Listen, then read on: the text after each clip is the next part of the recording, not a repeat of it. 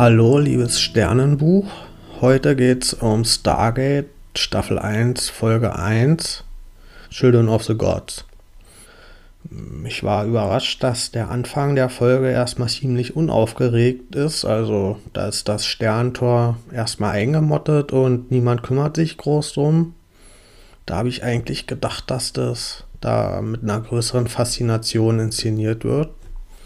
Aber erstmal interessieren sich da nicht allzu viele Leute für. Und ja, das hat niemand großartig auf dem Schirm. Und deswegen geht das dann auch relativ mh, mm, unvorbereitet los. Das Sterntor wird geöffnet, ohne dass jemand mit rechnet. Und dadurch wurde das jetzt auch nicht großartig inszeniert, als dass da Leute drauf warten oder dass das ein besonders epischer Moment ist, sondern es kommt relativ plötzlich. An der Stelle wird dann auch schon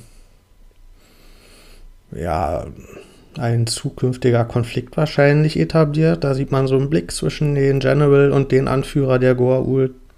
Also die gucken sich da schon mal böse an und ich kann mir vorstellen, dass sich da in Zukunft eine längerfristige Fehde daraus entwickelt.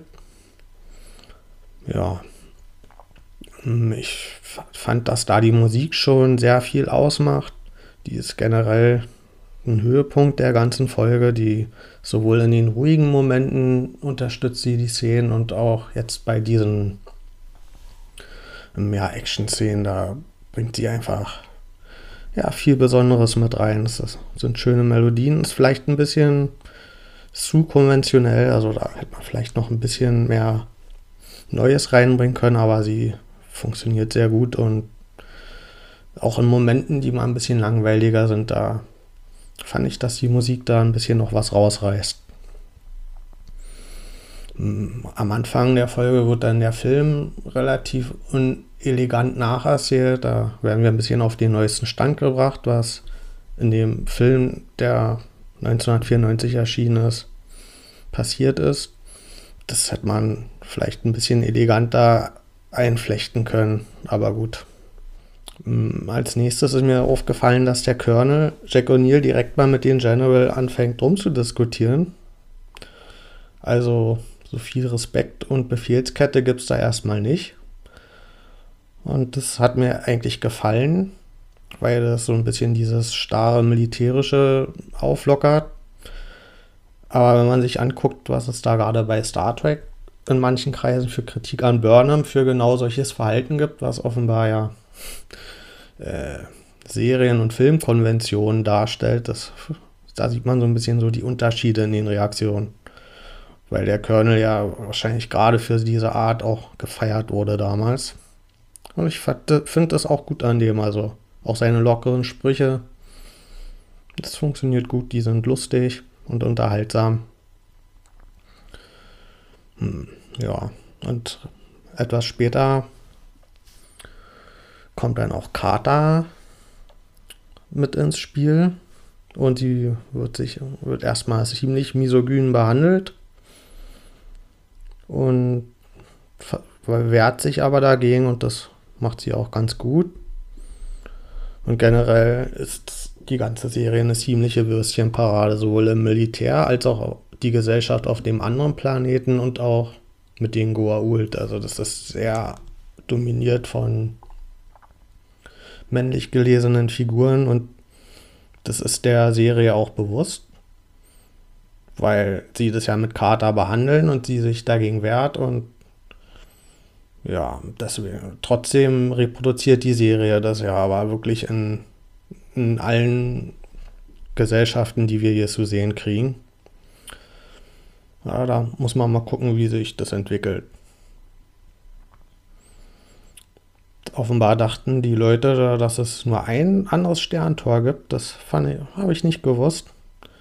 Das heißt, sie erfahren erst im Laufe der Folge, dass sie überhaupt mit diesem Stargate zu verschiedenen Orten reisen können. Und dafür gibt es dann auch wissenschaftliche Erklärungen von Carter und Jackson mit diesem sich ausdehnenden Universum und dass sie deswegen die anderen Tore nicht anwählen konnten, weil sie gar nicht mehr an dem Punkt sind wie vor ein paar tausend Jahren. Das hat mir gut gefallen, dass es da diesen wissenschaftlichen Ansatz in der Erklärung gibt. Da hoffe ich mal, dass das auch so ein bisschen beibehalten bleibt in den folgenden Folgen. Ich war auch positiv davon überrascht, dass das in 16 zu 9 ausgestrahlt war. Da habe ich eher mit einer 4 zu 3 Serie gerechnet aus den 90ern. Also das hat mir auch gefallen, dass da jetzt nicht schon wieder schwarze Balken sind an den Seiten. Was man vielleicht noch hinzufügen kann zu diesen männlich dominierten Gesellschaften, ist, dass auch Shari sehr unterwürfig gezeigt wird und und Jackson wird da als White Savior quasi inszeniert und alle himmeln ihn an. Und auch das, diesen Trope, den, der ist der Serie bewusst und sie weiß, dass das so ist. Und trotzdem erzählt sie es aber so. Also, das fand ich mal ein bisschen irritierend an der Serie, dass sie das selbst benennt, was sie für problematische Erzählweisen hat und sie dann aber einfach trotzdem durchzieht. Ich hoffe mal, dass sie das machen, um das in den nächsten Folgen dann aufbrechen zu können. Wir sehen auch ab und zu schon mal Tieralk. Und der zeigt dann zum Beispiel Interesse für die Uhr von O'Neill. Und da sieht man, okay, der, der arbeitet da nicht nur seine Befehle ab, sondern der, der, der hat so eigene Interessen.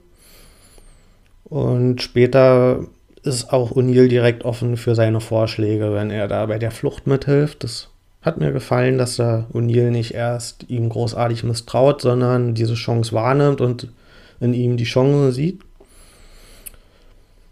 Und, und, und da jetzt nicht aufgrund von seinem Bild, was er generell von Goa'uld hat, das ablehnt und da erstmal skeptisch ist und sich damit selbst Wege verbaut, sondern ja, das ist angenehm offen und und der nimmt ihn ja dann auch am Ende direkt in sein SG1-Team auf.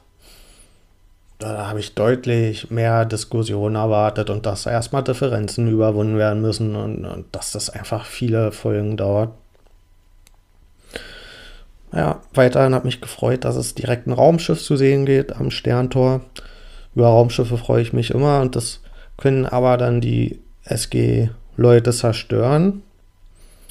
Und das ist dann quasi ein Hoffnungssymbol für die unterdrückten Leute, dass sie sehen, okay, diese übermächtigen Gua'uld, das sind gar keine Göttinnen, sondern die sind, ja, die sind besiegbar. Und dadurch werden die dann angestachelt zu Revolten und zu, zur Rebellion, worauf nat natürlich auch wieder viele Leute sterben dabei, was auch eine Erzählstruktur ist, die einfach in Serien und in Filmen Konventionen entspricht, die nicht großartig hinterfragt werden. Dazu gehört auch, dass uns Figuren wichtiger sind, die, die halt bekannt sind, wie Shari und Scar. Daniel und O'Neill haben da persönliche Verbindungen zu denen und deswegen ist uns das wichtig, dass die am Leben bleiben. Und die reagieren auch recht emotional, wenn die schlecht behandelt werden, während andere Leute halt draufgehen bei Fluchtversuchen, bei Kämpfen und das, denen nicht großartig hinterhergetrauert wird. Ja, das sind wie gesagt Serien- und Filmkonventionen, durch die so Dramaturgien erst funktionieren in ihrer Art und da, um da nochmals zu Star Trek Discovery zurückzukommen, wo das ja extrem hinterfragt wird und für Kritik sorgt in Teilen des Fandoms, da finde ich das schon ja, interessant zu sehen, in wie vielen Serien und Filmen das Standard ist und in meiner Erinnerung jetzt nicht für großartig Kritik gesorgt hat. Da gibt es, glaube ich, sehr unterschiedliche Maßstäbe. Aber es ist vielleicht auch nicht schlecht, dass man da inzwischen bei neuen Sachen ein bisschen mehr erwartet.